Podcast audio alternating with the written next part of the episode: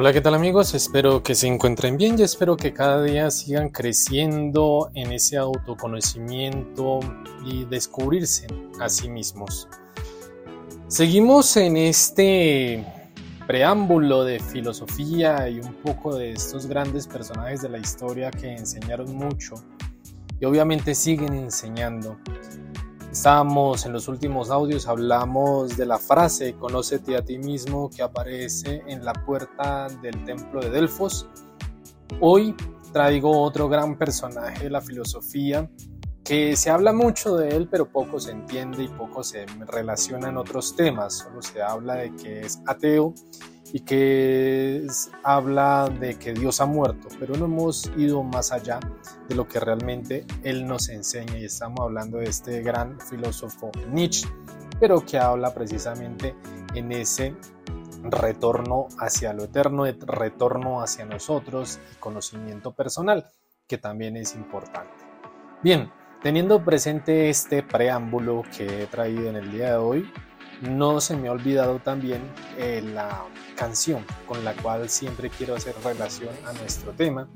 Y hoy es una canción que habla y van en la misma sintonía de lo que estoy mencionando, ese retorno, ese crecimiento, y es de, de Isheran y de Isloni que se, que se titula Crecer. Dice, la, toda la canción es interesante, ojalá ustedes la buscaran, la, la reflexionaran, porque tiene bastante eh, contenido la misma letra. Dice parte de la letra, dicen que los chicos no lloran, pero tu padre ha derramado muchas lágrimas. Dicen que debería ser un hombre fuerte, pero cariño, todavía estoy lleno de miedo. A veces no sé quién soy, a veces me pregunto por qué estoy aquí. Solo quiero ser un buen padre. ¿Voy a estarlo? No tengo ni idea. Dicen que a las chicas no deberían ser rudas y las mamás deberían criar a sus hijos en casa. Y la letra continúa y realmente es importante. Bien, entremos en materia y sigamos preguntándonos, así como la canción, que de pronto las incoherencias o relativismos que, en el, que vivimos en nuestra sociedad nos vinculan a noticias de vivencias y a repetir mil veces lo que estamos haciendo y cómo nos sentimos. Y la pregunta es cómo nos estamos sintiendo. Y este encontrarnos en, lo, en retorno hacia nosotros que nos invita Nietzsche es también ese vitalismo que va regalando o impregna la filosofía en ese preguntarnos qué es lo que estamos haciendo. A partir de esa famosa frase del Nietzsche que ya mencioné, Dios ha muerto, debemos tratar de explicar lo que es ese principio complejo de una manera breve y que podamos entenderlo. Se expresa que los seres humanos estamos preparados para dejar de creer ante un ser superior. Un pastor del rebaño que llevaría la desvalorización de los valores supremos a la ley moral de un rebaño, es decir, que hemos dejado de lado muchas veces esa visión de entender que hay alguien superior a nosotros, pero que creemos que nosotros tenemos la autoridad o la actitud de ser mejores que los demás y rechazamos la moralidad que el mundo o que realmente se ha construido a lo largo del tiempo. Y esto obviamente es, ha revolucionado en un jaque sobre muchos que mencionan sobre la cristiandad del mundo occidental pero esto no podríamos tomarlo así. Hay otra perspectiva que se refiere al retorno eterno, o podríamos preguntar cuál es esta doctrina. Recordemos que este, esta frase de Nietzsche, Dios ha muerto, es que el hombre, en su filosofía, el hombre ha dejado a Dios de lado y cree tener la autoridad de conocerse y hacerse el dueño y arquitecto de la vida por decirlo así de una manera narrativa. Pero tratemos de entender quién es Nietzsche para muchos, porque de pronto los que escuchan esto, de pronto sí saben, o de pronto no saben quién es este gran personaje. Hablamos de los filósofos más relevantes de la filosofía del siglo XIX, Friedrich Nietzsche, que nació en 1844 en Alemania. Su madre, que quería que él fuese pastor, a los 20 años ingresa a la Universidad de Bonn a estudiar teología, sin embargo, pese al descontento de su madre, al año siguiente se traslada a la Universidad de Leipzig para estudiar filosofía clásica. Allí es influenciado por el pensamiento de Schopenhauer, uno de los grandes ateos declarados ateos como tal, pero también tiene pensamiento importante. También es influenciado por la música de Richard Wagner y se empieza a interesar mucho más por la filosofía, donde termina creando unas obras realmente interesantes, entre las que podemos destacar el nacimiento de la tragedia por el espíritu de la música, Así habló Zaratustra y La Calla, Ciencia, una de las grandes obras. En sus obras obviamente logra desarrollar una interpretación de la tragedia antigua de Grecia, la muerte de Dios, el fin de la religión como modelo de valores en la sociedad moderna y el eterno retorno, del cual hemos mencionado. Desde su punto de vista nihilista, el cristianismo inventó un mundo ideal, inexistente, que no es, hace otra cosa que limitar la libertad de los individuos. Aquí va la parte moral. A finales de 1889 sufre un colapso mental irreversible. Recordemos que también fue un gran amigo de este gran psicoanalista de la historia que es Jung. Y pues obviamente en esto hace parte esto de que sus evidentes momentos de locura y su forma de escribir entra a una clínica psiquiátrica de Basileia y termina un deterioro mental que lo aísla a una casa familiar en compañía que compartía con su hermana Elizabeth en Weimar. Muere el 25 de agosto en 1900, donde hace después un poema precisamente dirigido a Dios. El tiempo de su concepción cultural entonces nos permite y nos regala de una manera muy, muy eh, cercana lo que podemos entender y quiero resumir en el día de hoy.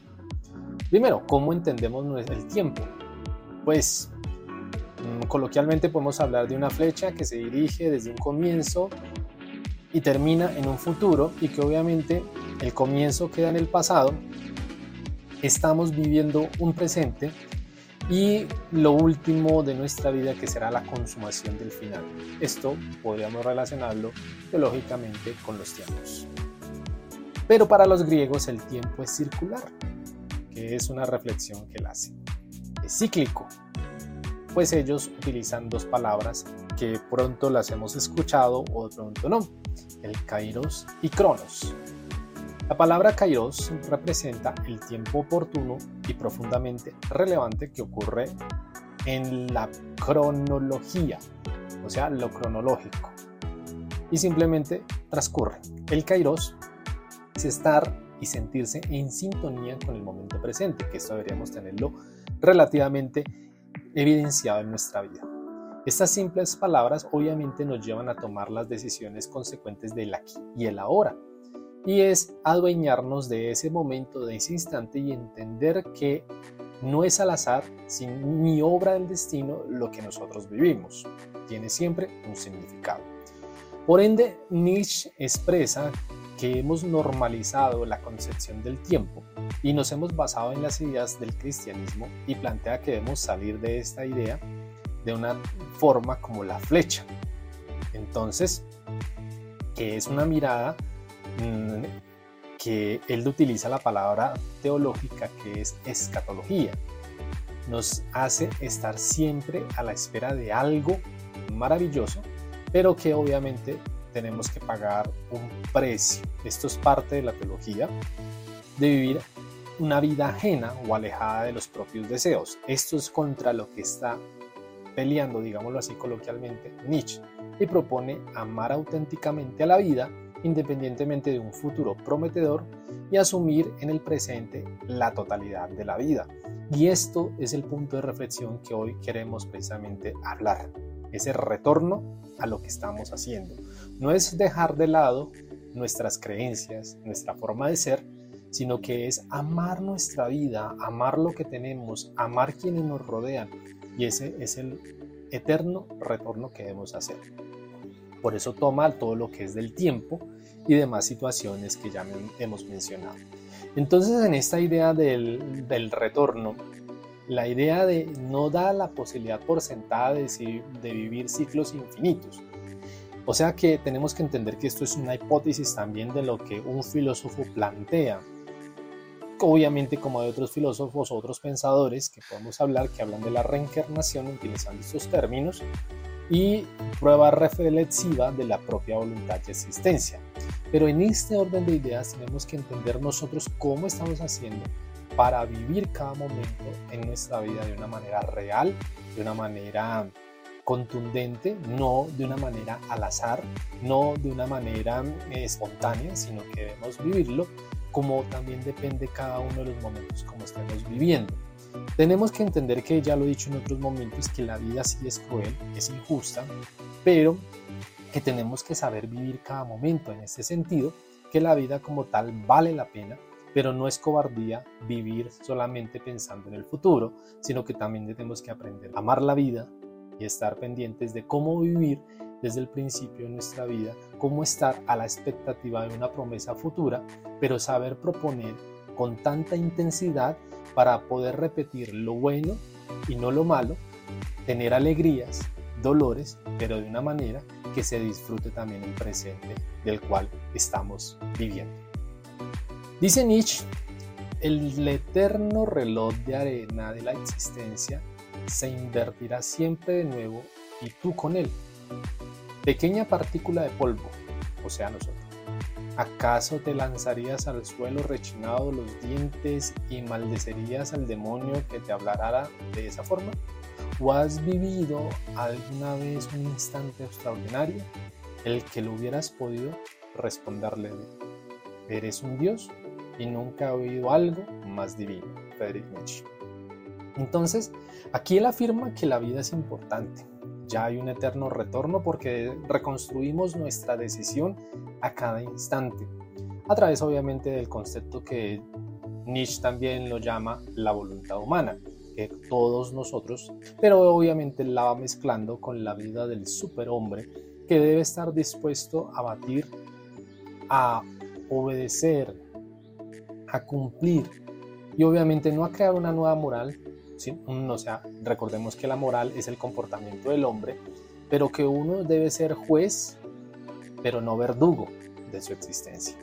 Por eso te invito en este momento para que te preguntes lo siguiente. ¿La vida que estás viviendo merece ser vivida una y otra vez? Segunda pregunta. ¿Qué estás haciendo con tus instantes con aquellos que se pierden una vez vividos? Y por último, y que es más importante, ¿qué te gustaría cambiar? Te dejo estas preguntas, reflexiona, cuestiónate y sigue adelante, porque la vida continúa, por eso debemos amarla. Nos vemos a la próxima.